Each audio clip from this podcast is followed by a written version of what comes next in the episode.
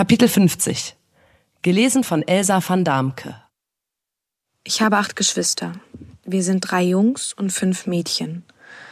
Von meinen vier weiblichen Geschwistern sind drei und ich auch von unserem Opa missbraucht worden. Jedes Mal, wenn wir dort waren. Er wohnte ein bisschen weiter weg auf einem Bauernhof.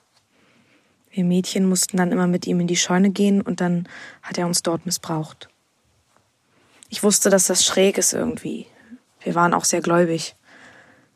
Meine Freundinnen haben jetzt alle schon einen Freund. Ich, ich kann mir das überhaupt nicht vorstellen seitdem. Ich kann mir nicht vorstellen, dass Sexualität etwas Schönes sein kann, obwohl alle meine Freundinnen davon schwärmen.